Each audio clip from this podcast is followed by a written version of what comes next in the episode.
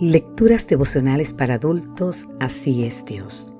Cortesía del Departamento de Comunicaciones de la Iglesia Dentista del Séptimo Día Gascue en Santo Domingo, capital de la República Dominicana.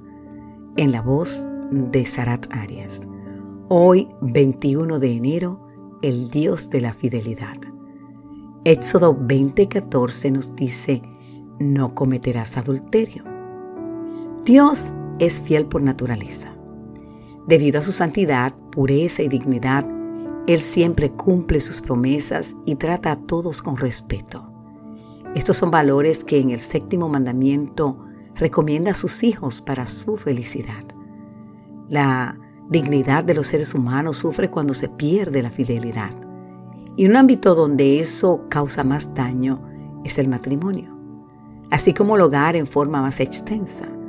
La prohibición del adulterio es el plan de Dios para preservar matrimonios y familias de la falta de respeto, las sospechas y el resentimiento.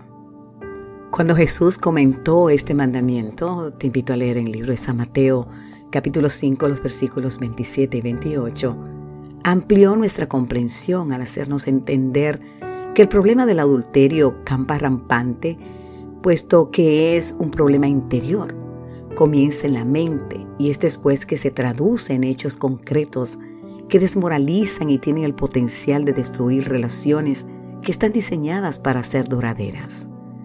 El cristiano ha de vigilar sus pensamientos para evitar el impacto de la infidelidad. Dios ve el adulterio como un irrespeto que la persona se infringe a sí misma y a los demás. Siendo que el matrimonio idealmente debe durar para toda la vida, el adulterio es un atentado directo a esta posibilidad.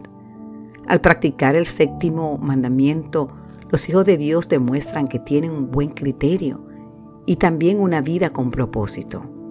Por otra parte, los que fallan en este aspecto suponen erróneamente que llenarán algún vacío o lograrán alguna meta importante a través del adulterio. Más tarde descubrirán que esto no es así. Cuando Dios prohíbe el adulterio, está también preservando la integridad de todos sus hijos. Nadie debe ser usado como un mero objeto sexual y nadie debe denigrarse al punto de violar su conciencia, su compromiso con la familia, ni mucho menos con Dios.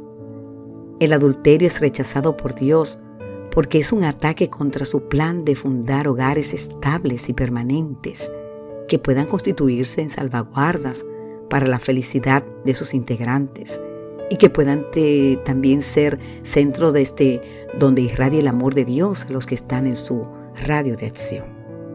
Cuando Dios prohibió el adulterio, concibió un mundo donde las personas se respeten a sí mismas y las unas a las otras. Visualizó la existencia de seres humanos capaces de cumplir sus promesas y respetar sus valores. Y aún en este mundo caído en el pecado, esas características serían de gran contribución al plan de Dios, de salvar a aquellos que sean fieles a Él y se mantengan firmes en su promesa de amarlo y servirlo.